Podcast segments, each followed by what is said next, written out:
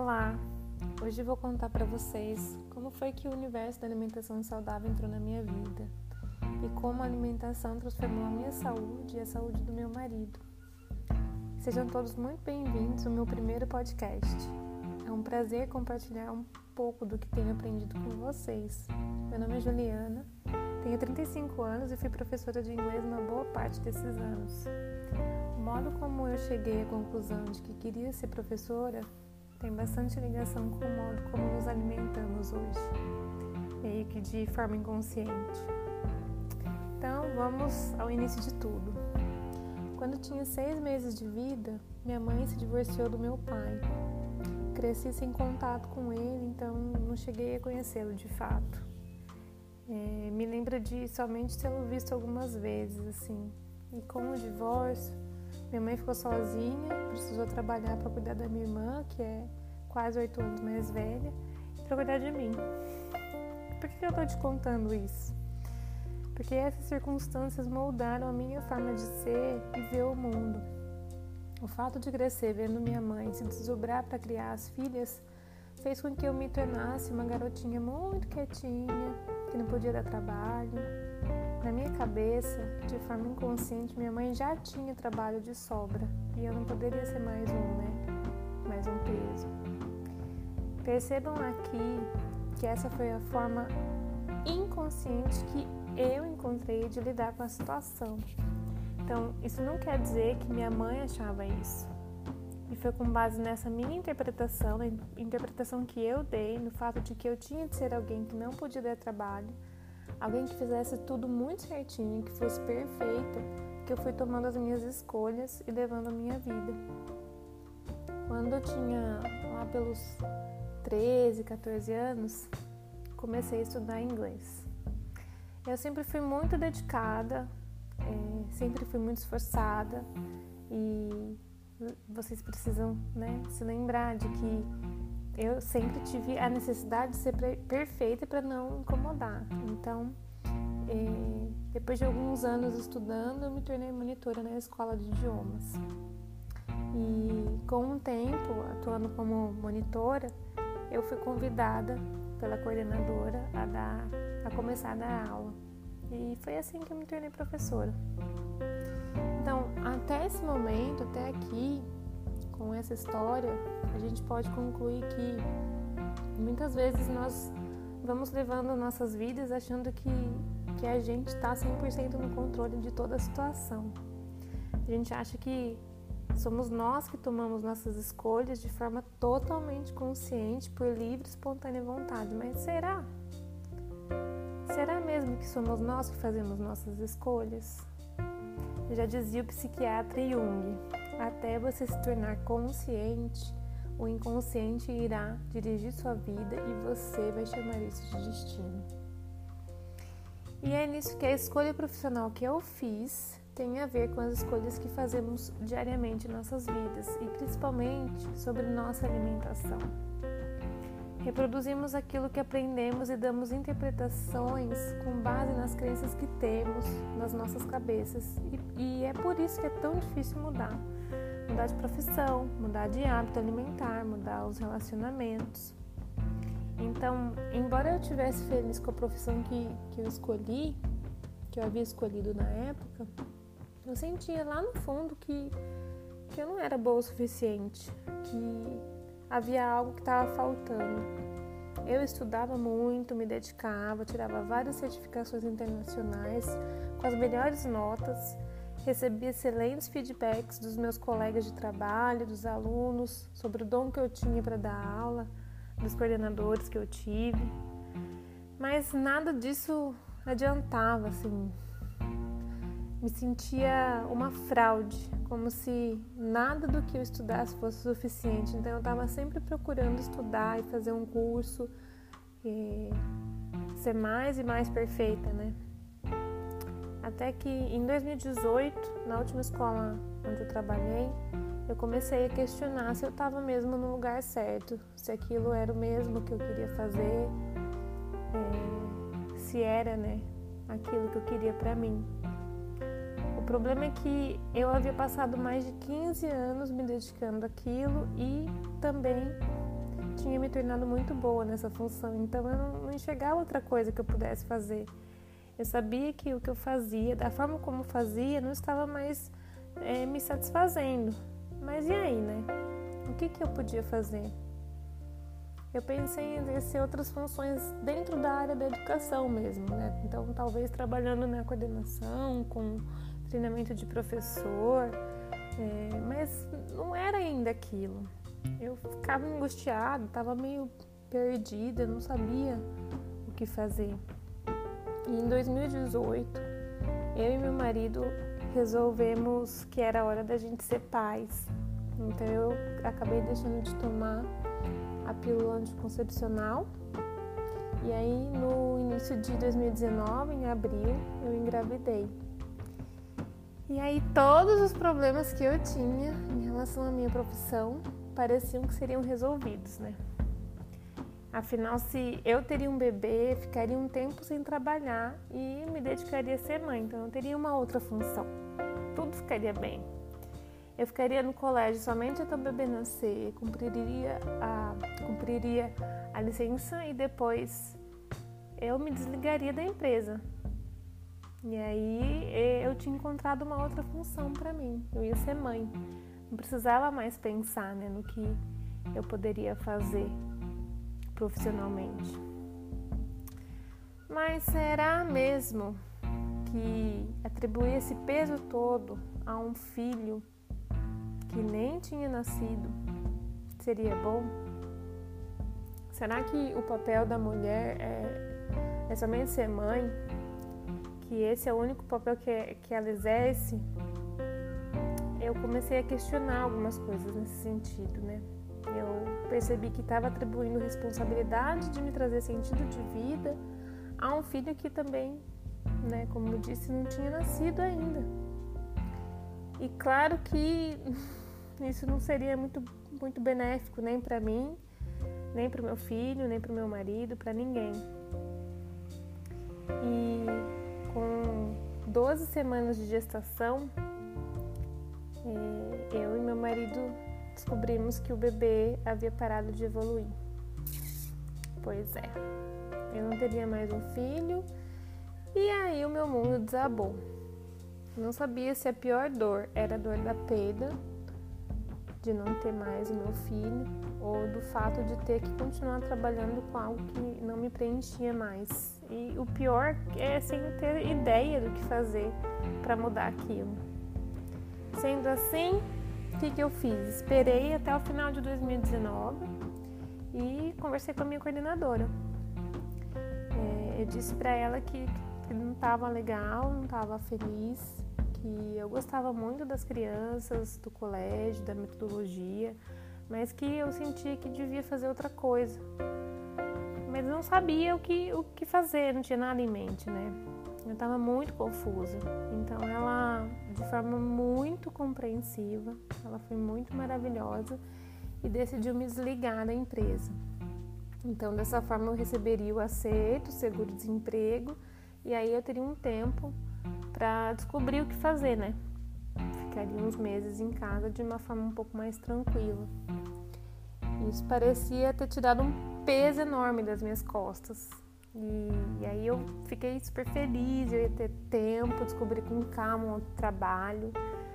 É, pensei em viajar por alguns meses, tirar um ano sabático, me aventurar como eu nunca havia feito, porque lembra que eu sempre fui muito certinha, né, para fazer loucuras. Mas gente, as coisas não são como a gente quer. Nós controlamos quase nada na nossa vida, né? A gente tem é, presunção de achar que a gente manda em algo, mas a vida vem e mostra que não é bem, bem assim. E quando eu fui fazer o exame demissional para sair do colégio, é, no início de 2020, eu descobri que novamente eu estava grávida.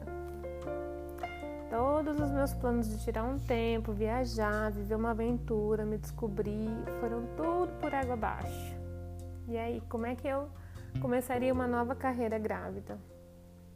E além disso, o departamento do, do RH do colégio entrou em contato comigo dizendo que iam precisar me recontratar, porque como é que eles dispensam uma pessoa que está grávida? tem como, né? E agora? Havia conseguido deixar o trabalho que não me satisfazia mais e aí eu teria que voltar para ele. Pensando muito bem sobre as condições em que eu me encontrava, estava grávida, é, sem ter muito bem com o que trabalhar, eu decidi que o melhor que eu podia fazer por mim e por meu filho era voltar. Então eu voltaria para o colégio, teria o plano de saúde, licença maternidade, mais estabilidade. Então era, era melhor mesmo, né? Voltar e esperar. Depois da licença eu, eu podia me desligar e, e aí me dedicar a ser mãe, ficar um tempo. Então tava tudo certo, né? E ser mãe é, já estava dentro dos meus planos, né? Então eu voltei. Foi muito difícil voltar, voltar para o colégio, porque eu havia trabalhado lá por quase sete anos e eu de, depois me despedi de todo mundo no final de 2019. Falei que ia trabalhar com novos projetos e aí em 2020, de repente, do nada, eu volto no início do ano. Então foi muito estranho, assim, ninguém entendeu nada e eu me sentia como um peixe fora d'água. Eu aceitei essa situação, aceitei que era o melhor e fui levando. É, eu sabia que seria por um tempo curto, né? Acontece que ainda não seria dessa vez que meu filho nasceria. Mais uma vez, minha gestação não evoluiu. E aí, dessa vez, a queda foi feia. Porque eu estava de volta num lugar onde já decidia, eu já, já tinha decidido que não queria estar. E agora não tinha mais um filho, não tinha mais um porquê eu estar ali. Né? Então eu pensava, meu Deus, o que que eu estou fazendo aqui? Por que, que eu havia voltado para o colégio sendo que não ia ter mais um bebê? Eu fiquei muito desesperada. E eu tinha cada vez mais dificuldade de lidar com tudo, com as tarefas do dia a dia, as aulas do colégio, planejamento, a dor da perda, essa confusão do que eu iria fazer. Tudo era muito, muito, muito pesado. Eu passei a entender, para vocês terem uma ideia, o motivo pelo qual muitas pessoas cometiam suicídio. É, eu percebi que não é que a gente quer atentar com, contra as nossas vidas, a gente entra num quadro de depressão muito profunda. É que a gente não quer acordar e lidar com a dor. A gente não vê mais sentido em nada, na própria existência, assim. Não, nada tem sentido. E a gente só sente dor. E o que a gente quer é fugir disso, não quer lidar com isso. Então, eu passei a entender por que, que muitas pessoas chegam de fato a cometerem suicídio. Por sorte, para mim, né? A pandemia veio. O mundo entrou em pandemia e como eu estava trabalhando só com aulas extras extracurriculares no, no colégio, é, o colégio cancelou essas aulas por causa da pandemia, né, nos primeiros meses. Então eu tive aí uns três meses para ficar em casa sem precisar trabalhar. Então, para mim, esse tempo foi, foi muito importante, porque é, me ajudou a viver o luto. E tendo esse tempo, e com muita ajuda, muita terapia, aos pouquinhos eu fui começando a me conectar com plantas, com uma alimentação mais natural. Porque um pouco antes disso tudo, o meu marido veio com a ideia de que queria diminuir o consumo de carne. E aí eu pensei, comecei a me questionar e me dei conta de que eu não sabia muito bem por que, que eu comia carne porque nunca fui muito fã, nunca gostei muito de carne. E aí eu comecei a perceber que novamente eu reproduzia algo que tinha sido ensinado. É, eu tinha o hábito, comia muito por hábito, porque a gente sempre tem que ter a carne como mistura na, nas refeições, né? E eu segui reproduzindo, né, esse hábito, essa crença por toda a vida, assim, sem nunca ter parado para me questionar se eu gostava daquilo, se era bom para mim e principalmente se aquilo me fazia bem. E quando meu marido decidiu que queria reduzir o consumo da carne, eu, na verdade, achei muito maravilhoso, mas é, também no início vieram as preocupações que a maioria das pessoas tem, né? Nossa, mas aí não vai comer carne, vou comer o quê? Será que não vai faltar nutriente? E o que será que eu vou ter que fazer para compensar né, a carne? Então eu procurei uma nutricionista para me ajudar, me orientar. E a partir disso eu fui buscando informações por conta própria. Fui descobrindo receitas, pesquisando um monte de receitas na internet, criando combinações diferentes e fui descobrindo uma imensidão de coisas que existem na natureza que a gente não faz nem ideia, porque a gente acha que a única coisa que precisa comer para ser forte e saudável é carne, né?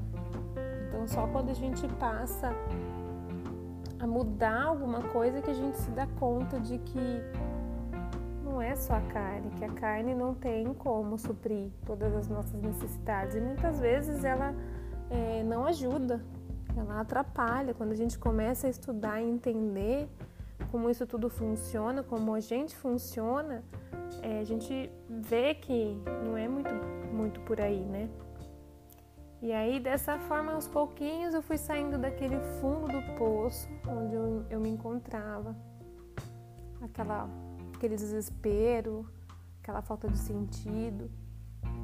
Dizem que quando a gente chega lá no, no fundo do poço, isso é algo bom, um bom sinal, porque é, é nesse momento que a gente encontra o chão.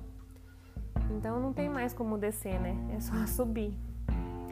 Então fui descobrindo algo que me motivava a sair da cama, a ter mais vontade de fazer algo no dia a dia. Fui mergulhando nos estudos e quanto mais eu estudava, mais eu me encantava, eu aprendia e ficava fascinada com aquilo que a natureza nos oferta de, de forma tão perfeita, com os nutrientes, as vitaminas, a sinergia que existe em cada alimento. E isso me fez dar conta de como nós, né, de uma maneira geral, nos alimentamos de uma forma muito pobre. Como cometemos quase um crime assim contra a imensidão de nutrientes de cor, sabor, aroma, textura que, que tem disponível. E com todas as mudanças que a gente foi fazendo, meu corpo também mudou muito. Eu deixei de consumir produtos de origem animal e aí que eu percebi o quanto que a alimentação que eu seguia de forma totalmente inconsciente me fazia mal. Porque aquela alimentação, consumo de carne me causava prisão de ventre, gases, dores de cabeça, é, e isso tudo foi embora depois que, que eu fiz as mudanças, as alterações da minha alimentação. E aí eu comecei a ter mais disposição, mais energia, mais força de vontade e até alegria de viver. Com isso, eu encontrei a medicina Ayurveda, é, que é uma medicina indiana, e ela me deu mais base para conhecer o meu próprio corpo né, o meu biotipo e respeitar a minha fisiologia.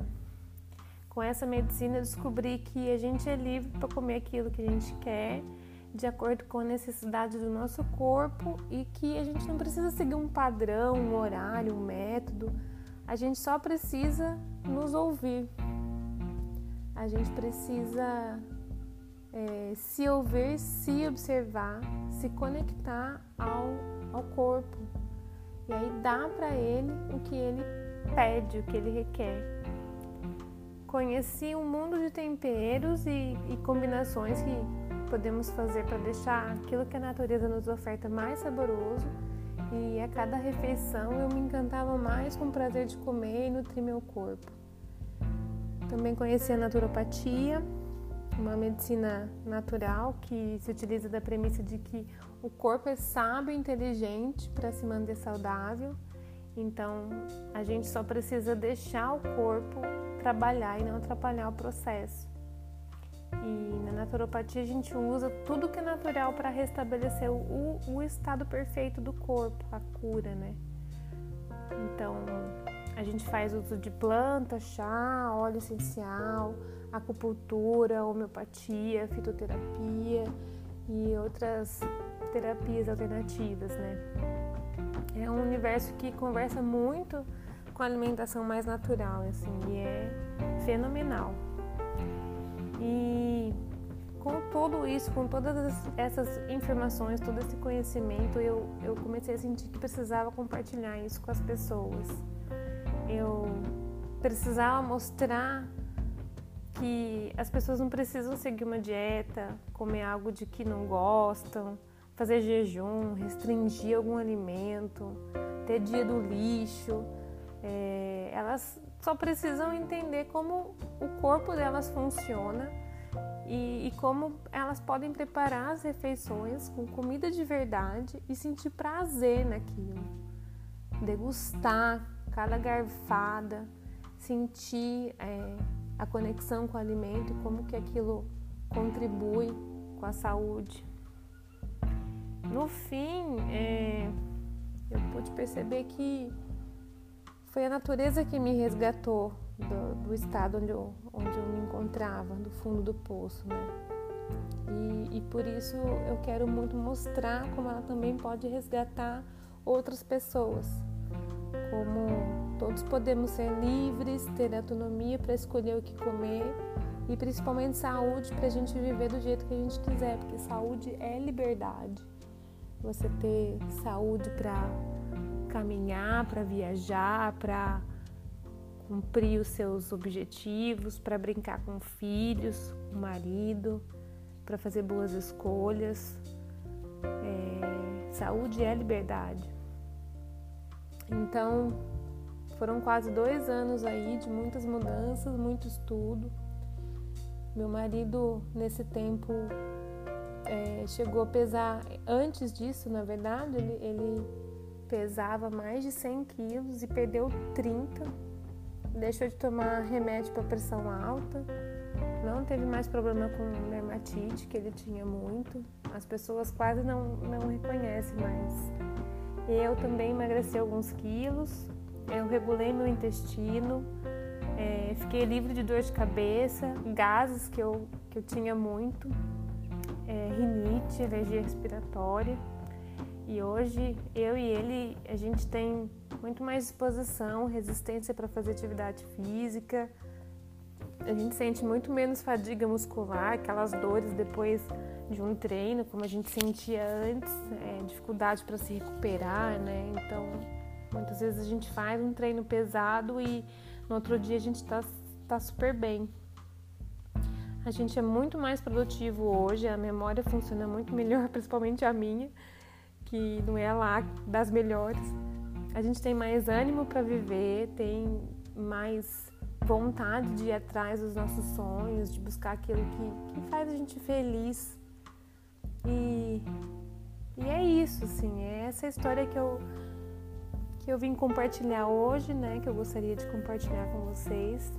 E eu espero muito que essas minhas experiências ajudem cada pessoa questionar as escolhas que, que fazem e refletir sobre a posição onde se encontram e onde querem chegar. Eu espero muito que com esse trabalho possa ajudar cada vez mais pessoas a se encontrarem e terem saúde em todas as áreas da vida. Eu sei que não, não é uma tarefa muito fácil, mas eu sei que é super possível e que juntos a gente pode chegar onde a gente quer chegar, a gente pode ir mais longe. Então, esse é meu primeiro podcast. Eu quero muito agradecer a todos que ficaram até o final e me prestigiaram aqui. Espero encontrar todo mundo nos próximos. Até breve e saúde a todos!